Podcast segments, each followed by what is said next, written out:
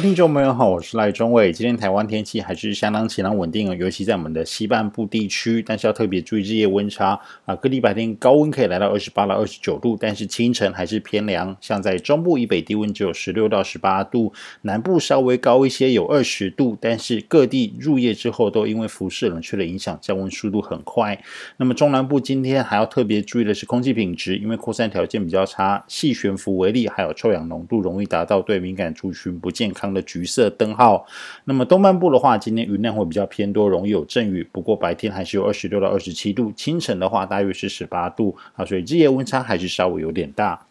那么今天台湾主要是受到北方的高压东移出海的影响啊，带来偏东风到东南东风。那么在背风侧的西半部，因为有沉降气流而相当晴朗；迎风面的东半部，则是因为水汽比较多，还有地形抬升的效应，云量比较多，也容易有这个阵雨。那么明天天气会跟今天比较起来，会更加的稳定温暖啊。除了仍然维持偏东风的环境之外，水汽也会明显减少。所以明天东半部也会有机会可以见到阳光，建议大家可以好好把握今天跟明天啊的这个好好天气哦，可以好好的来洗晒衣物、整理居家环境，或者是从事一些户外活动。因为礼拜五东北风又会增强，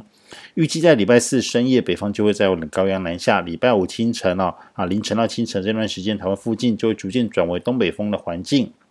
那么在迎风面的这个北部、东北部跟东部的话，会再转为云多有雨的天气。其中以桃园以北到花莲北部是主要受到影响的区域。那么大台北地区、基隆北海岸还有宜兰是比较容易下雨的这个范围哦，要留意局部地区雨势会比较明显。另外，礼拜五冷空气报到之后，也会明显变冷，温度温度一路往下降，跟温暖的礼拜四有明显落差。礼拜四中午有二十八度左右的高温，到礼拜六清晨降到谷底，那么只剩下十四到十六度。心血管疾病患者要特别注意，这波冷空气会持续到礼拜天。礼拜一温暖啊，礼拜一温度才会再缓慢回升。至于第二十二号台风雷伊，目前在菲律宾东方海面山正持续往西边移动，预计对台湾不会造成直接影响。不过留意下个礼拜会为台湾带来比较多的水汽，提醒大家下个礼拜如果有一些户外的活动动的话，或是规划的话，要特别。注意天气的变化，以上气象由天气风险来中伟提供。